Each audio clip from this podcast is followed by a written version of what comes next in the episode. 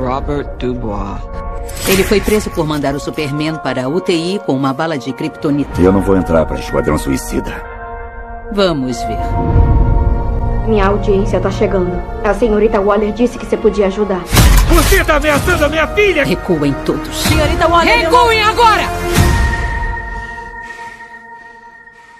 Eu não usaria medidas extremas se essa missão não fosse mais importante do que você pode sequer imaginar. Você tá dentro ou não? Ok. Vai conhecer sua equipe. Cada um dos membros foi escolhido por ter habilidades únicas e específicas individualmente.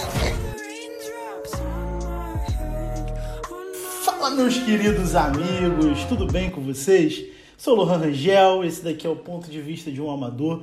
Quero agradecer mais uma vez pela audiência e pela confiança. Estou muito feliz com todo o, o, a recepção desse podcast. Está tendo bastante audiência, mais do que eu esperava, então estou muito feliz. Muito obrigado de verdade. Hoje a gente vai falar sobre o Esquadrão Suicida, mas antes eu já quero agradecer ao Warner e ao Colmeia pela oportunidade de poder ter ido na cabine de imprensa, de poder ter assistido o filme primeiro para poder fazer a crítica. Se vocês ainda não leram minha crítica sem spoilers, tá lá no site do Colmeia. Eu também vou deixar aqui no link do episódio. Mas vocês podem lá ler que tá bem legal e foi uma experiência muito bacana, muito diferente. Eu nunca tinha ido numa cabine de imprensa, eu gostei de verdade. Fiquei muito feliz com a oportunidade e muito mais feliz também porque foi uma oportunidade de ver um filme que eu amo, né? Uma, uma saga que eu amo, eu amo DC Comics e eu gostei demais desse filme. Mas vamos falar mais dele lá pra frente, beleza? Então é isso, gente. Muito legal, foi muito legal mesmo, foi uma experiência muito bacana. E o Esquadrão Suicida é um filme divertidíssimo, então valeu muito a pena por isso. Conheci uma gente legal lá, uma galera legal de outros portais, pude fazer contato, pude fazer entrar de verdade nesse mundo que eu amo tanto e poder ter um pouco mais de, de experiência na vida assim de em relação à cultura pop que eu nunca tinha tido. Então foi bem bem legal mesmo, eu estou muito feliz por isso. Mas vamos lá, vamos lá, vamos falar sobre o Esquadrão Suicida, porque assim, gente, a DC Comics tem tido uma jornada um pouco turbulenta na construção do seu universo cinematográfico, isso aí a gente já sabe. A gente sabe que a DC tem bons filmes, vocês dizerem que todos os filmes da DC são ruins, você está sendo clubista, porque tem bons filmes, mas a maioria da jornada do DCU, do DC Universo, né, até o momento dividiu o público e a crítica, a gente não pode negar isso. O universo ali construído pelo Zack Snyder, né, lá no Homem de Aço, Batman vs Superman, acabou se rompendo um pouco pouco não, né? Acabou se rompendo na Liga da Justiça. Depois da Liga da Justiça, é, que saiu no cinema, a gente vai vendo muito dos filmes que, se, que foram soltando, assim, que foram estreando, sendo desconectados. Mesmo que ainda dê uma mençãozinha, assim, ali, aqui, a gente não tem uma conexão certa de um futuro, de um universo interligado, como aconteceu com a Marvel. A gente já pôde assistir a versão do diretor da Liga da Justiça, que é muito melhor, muito melhor do que a versão que saiu no cinema, mas a Warner já declarou que a versão do cinema é a canone no universo dela compartilhado. Então, assim, os filmes seguintes, como eu falei, mencionam alguns acontecimentos e personagens, mas acabam sendo mais episódicos, né? Como o Aquaman, o Shazam, Mulher Maravilha 1984. Eles são. Né, tem pouca ligação direta, se a gente for parar para pensar. Mas chegamos agora ao Esquadrão Suicida. O Esquadrão Suicida, né? Eles optaram para não usar o Esquadrão Suicida 2, é o Esquadrão Suicida. Que é uma continuação do filme anterior, mas funciona isolado. Assim, o filme se inicia com Amanda Waller recrutando um time de presidiários, assim como no primeiro filme, para realizar uma missão numa ilha fictícia lá da DC Comics chamada Corto Maltese. O foco né, dessa apresentação é o personagem interpretado pelo Michael Rooker, que você deve conhecer como o Yondo lá do Guardiões da Galáxia. Ele é um personagem é, Savant, que eu acho que é sábio aqui, é, e ele é introduzido à equipe. E eles conseguem fazer isso para poder introduzir a equipe e relembrar o espectador como funciona a dinâmica do Esquadrão Suicida. E assim, é bem legal, porque é rápido. A gente vê logo nos cinco primeiros minutos eles explicando o que é o Esquadrão Suicida, como funciona a equipe e já vai direto para ação. E isso é muito legal. O objetivo deles é chegar numa instalação numa ilha, na ilha né, do Corto de Corto Maltese, que contém uma base que dentro dessa base, é uma base nazista, se eu não me engano, tem um projeto ultra secreto chamado é, Estrela do Mar. E eles precisam pegar esse projeto, se eu não me engano, eu não sei se é pegar o projeto ou se ele já, ela já manda eles derrotar. Eu acho que é pegar os arquivos desse projeto e tentar apagar aquela instalação ali. Quando eles conseguirem resolver essa situação, os prisioneiros vão ter a pena diminuída ali dos seus anos de prisão. Bem, a sequência inicial, gente, já de cara nos mostra por que, que o filme veio. Eles não têm realmente medo de ser o Esquadrão Suicida. Até porque, cara, vamos parar pra pensar eles usam, utilizam os personagens D, E da, da DC. São personagens completamente desconhecidos pro público, pro, pra galera que é até fã de quadrinho. Tipo, um personagem que apareceu no quadrinho tal, dia tal, de não sei quantos anos atrás, e você nem lembrava da existência dele. Tá ali. E isso foi muito legal, funciona demais, porque assim. Mesmo que o, o diretor James Gunn consiga fazer com que a gente se apegue a esses personagens, você não, não tem importância se ele morrer ou não, pelo menos os personagens de começo. Por quê, minha gente? Não se apegue a ninguém. Isso aí ele já tinha falado há muito tempo. Não se apegue a ninguém, porque os seus protagonistas vão morrer também. Então, assim. Tá, tá, peraí, vamos parar pra pensar. A Arlequina não vai morrer. Isso aí, né? Não tem como não falar. A Arlequina não vai morrer, pode ficar tranquilo. Spoiler aqui, mas é óbvio que ela não iria morrer. De resto, meu amigo, ninguém tá seguro. E isso é uma das melhores coisas do filme. Então, assim, quando confirmaram a direção do James Gunn para o novo Esquadrão Suicida, declararam que ele seria o diretor perfeito para adaptar a história do grupo da DC Comics. E isso me foi comprovado para mim logo de cara, logo no início. Nos primeiros minutos do longa, o diretor aproveitou toda a liberdade que deram para ele para usar a sua criatividade. E com isso, meus amigos, ele faz um verdadeiro filme de quadrinho. Eu posso estar tá aqui muito empolgado, falando muito, muita babação de ovo, mas é a verdade. É a verdade. Ele consegue pegar a história e não ter vergonha de que ele está fazendo um filme de quadrinho. Porque a maioria dos filmes de quadrinho que a gente vê hoje em dia é eles se levam a sério demais. Tipo, a Marvel não. A Marvel, ela abraçou ainda a, a, a, a forma de quadrinho dela, né? A fórmula dela para poder apresentar um filme de quadrinho, ela abraçou e ela não tem muita vergonha. Mas ele, ele faz de uma forma... Tudo bem que o James Gunn, né? A gente sabe que ele dirigiu tanto na Marvel, os Guardiões da Galáxia, quanto aqui. Mas ele aproveitou completamente essa, essa liberdade que deram para ele para fazer um filme de quadrinhos. Você vê em diversos momentos ele tentando situar a gente do que está acontecendo com imagens no, na, na, paisagem. Tipo assim, sabe aquelas figuras de quadrinhos que você tem assim, é, enquanto isso escrito no quadrinho e vai mostrar uma cena lá atrás, ele faz isso em tela. Isso é muito legal, isso é muito bem feito. Ele pega a grama e escreve, enquanto isso a, a Arlequina estava, aí vai lá para onde a Arlequina estava fazendo. E cara, é uma divisão e é, um, é uma coisa que ele faz para situar o público dos acontecimentos do filme que é muito, muito bem feito. E isso me empolgou demais, de verdade. Além disso, ele dita o tom de maneira espetacular ele alterna muito entre o gore e o cômico, e a violência explícita ajuda demais nisso. Principalmente nas cenas que ele tá sendo violento para ser cômico. Isso é muito bem feito. Ele, o filme acaba usando e abusando da violência e traz momentos insanos pra gente. O que me fez até em alguns momentos dar aquele urradinha dentro do cinema, porque é muito bom. Outra coisa que é claramente um acerto, eu trilha sonora. O James Gunn já havia provado que sabe trabalhar a trilha sonora nos seus filmes, principalmente Guardiões da Galáxia, que a trilha sonora tanto do 1 quanto do 2 explodiram, e aqui nesse filme não é diferente. Todas as músicas são encaixadas perfeitamente, principalmente nas cenas de ação. E isso tá muito, muito bom. E eu tô aqui só descascando elogios. Vamos lá. Mas continua, prossegue. Tem um momento do filme que assim, eu acredito que a ação do filme é muito boa. Eu gosto de filmes que saibam usar a classificação, porque o filme é para maiores de 18 anos. Então eu gosto muito quando ele sabe utilizar isso. Eu acho, sinceramente, que Aves de Rapina não soube utilizar sua classificação para maior de idade. Existem algumas cenas muito legais, as cenas de ação são boas, mas a classificação não é bem explorada para mim. E outro ponto também que a Aves de Rapina não soube utilizar, que ficou muito rumorizado por causa dos trailers, era que a violência seria vista pelo ponto de vista da Arlequina. E isso não acontece no filme. Aquilo ali realmente, ela tinha uma, uma pistola que soltava fumacinha e alguma coisa. Não era o ponto de vista da Arlequina. O James Gunn usa isso nesse filme. A gente vê uma cena incrível de ação com ela, onde a gente vê várias flores saindo em lugar de sangue e tal.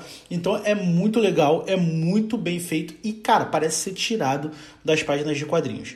Como eu disse para vocês, a gente não pode se apegar a nenhum personagem. Mas tem alguns personagens que não tem como não se apegar, gente. Assim, o filme, a trama dele, ela pega é, três personagens que ficam no centro da narrativa, que é o pacificador, que é, de, é, interpretado pelo John Cena, o Sanguinário, que é interpretado pelo Idris Elba, e o Rick Flag, que está voltando aqui no. participou do primeiro filme e está voltando no segundo, que é interpretado pelo Joel Kinnaman. Eles são os líderes, assim dizendo, do Esquadrão Suicida. É claro que a gente vê no trailer que tem vários personagens, vários personagens na trama, e muitos deles, como eu disse, são desconhecidos para o grande público, até mesmo pelos fãs dos quadrinhos. Mas por incrível que pareça, todos eles têm uma cena boa, tem uma cena que são feitos para brilhar ali. Cada um tem a sua certa importância, mesmo que seja para morrer, mas eles estão ali e não, não tá jogado, sabe? Não tá largado, não é só por estar. Então isso é muito legal. E esses três acabam ficando no centro da narrativa, mas todo mundo tem seu momento para brilhar. E mesmo com pouco tempo de tela, a Arlequina brilha.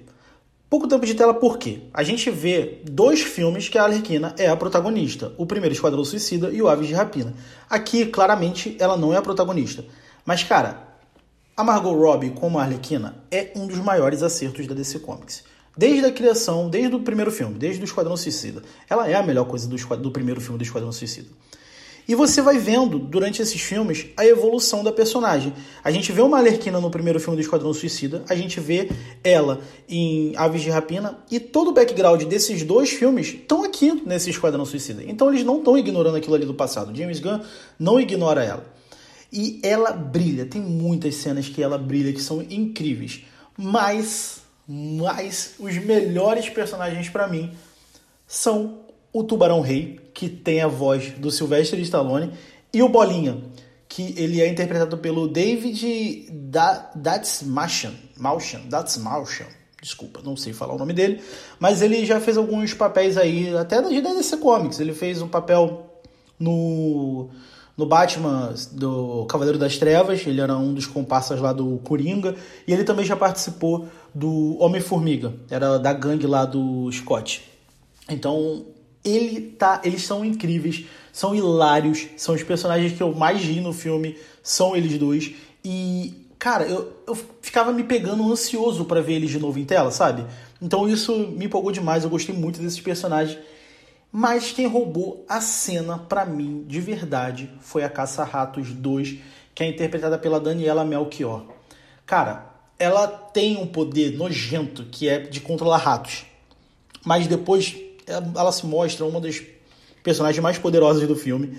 E assim, cara, ela é cativante demais. A personagem tem uma narrativa muito boa, um desenvolvimento muito legal e a interação dela com cada um dos personagens do público, do público, ó, do grupo, é a que funcionou melhor para mim. É a personagem que mais funcionou para mim assim. A dinâmica dela com todo mundo é muito legal, o background dela é muito bem desenvolvido e eu gostei demais, demais mesmo dela. Eu quero, queria ver mais dela, eu não consigo ver em qual filme ela poderia se encaixar mais para frente, mas seria muito legal ver o retorno dessa personagem porque eu gostei muito dela. E assim, um dos maiores, dos melhores pontos para mim do filme é poder desligar eles da Amanda Waller. Porque assim, a Amanda Waller fica ali, é aquela mulher da cadeira, né, ameaçando eles o tempo todo. Só que chega certo momento, ela deu uma missão para eles e fala assim, ela perde a comunicação. Ela perde a comunicação com eles, então eles começam a ter as decisões do que fazer ali naquela missão.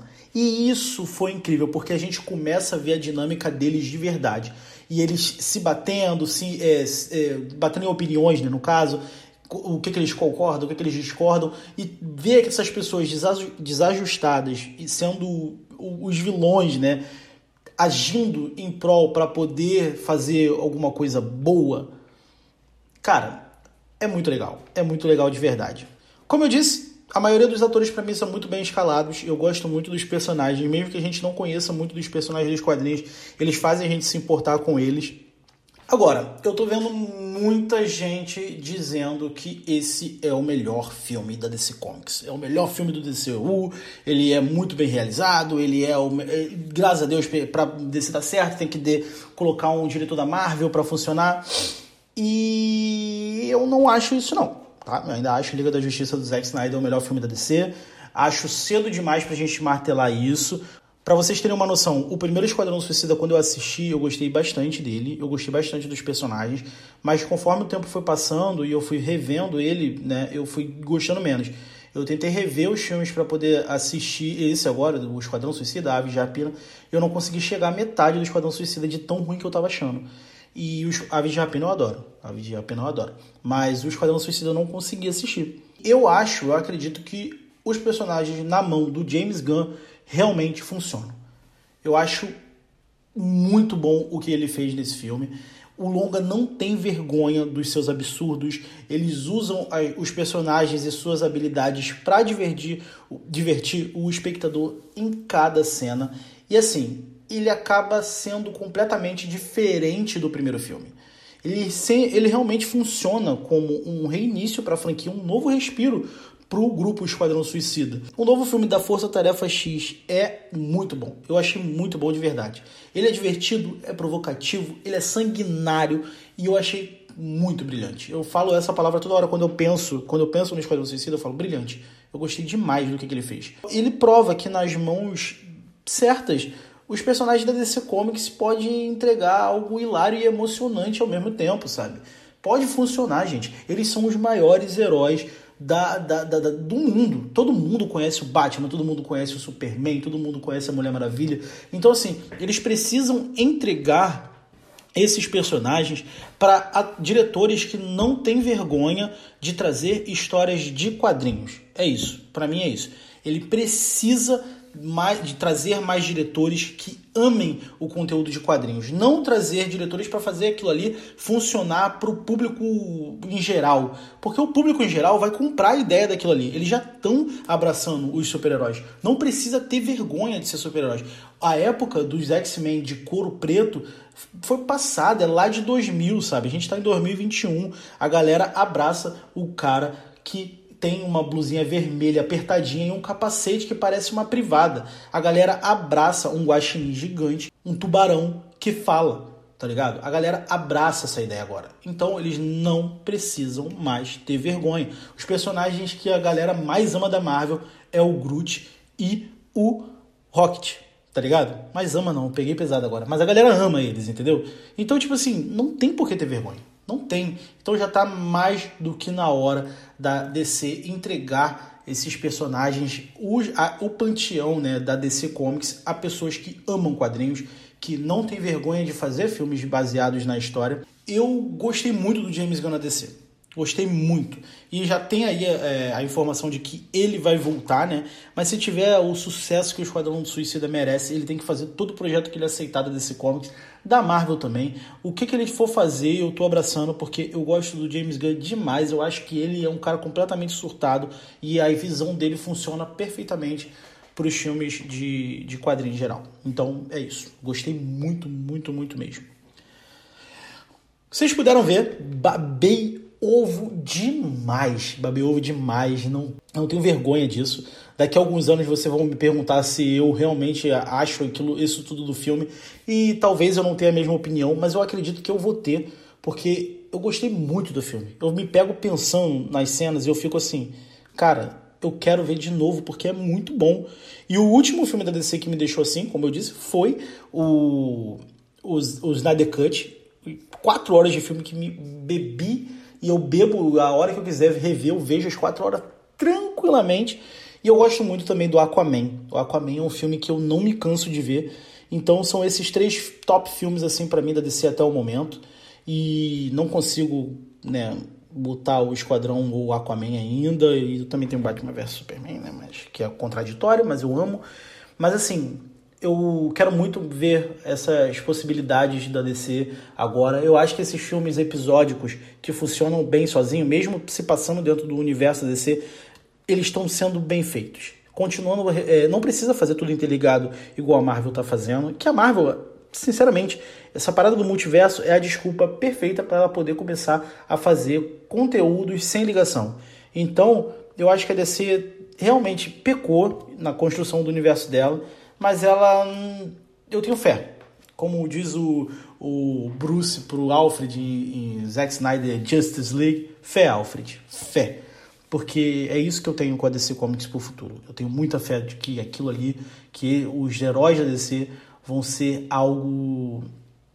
O, o, o que eles merecem ser no, pro cinema, sabe? É o Batman, o Superman, a Mulher Maravilha, o Flash, Lanterna Verde, sabe? São os heróis que todo mundo conhece. Então eu acredito que eles possam dominar o cinema também, assim como a Marvel. E é isso, minha gente. Espero que vocês tenham gostado do episódio de hoje. Viram que eu estou muito empolgado. Se eu falei alguma besteira ali, não liguem. Ou liguem, mandem nos comentários aí, mandem nas minhas redes sociais. O link vai estar lá na descrição para vocês seguirem. E é isso, gente. Muito obrigado pela audiência mais uma vez. Eu estou aqui muito feliz com todo esse acontecimento. O projeto do Harry Potter com a Tamiris vai continuar firme e forte. Vai ter outros episódios aí com mais pessoas legais aparecendo aqui no ponto de vista de um amador. Então não deixem de se inscrever aqui também. Segue aqui na sua, na sua plataforma de podcast favorita, porque eu vou estar aqui para conversar com vocês e vai ter muita novidade e eu estou muito feliz. Então é isso, minha gente vida longa e próspera, que a força esteja sempre com vocês. Mal feito, feito. Nox.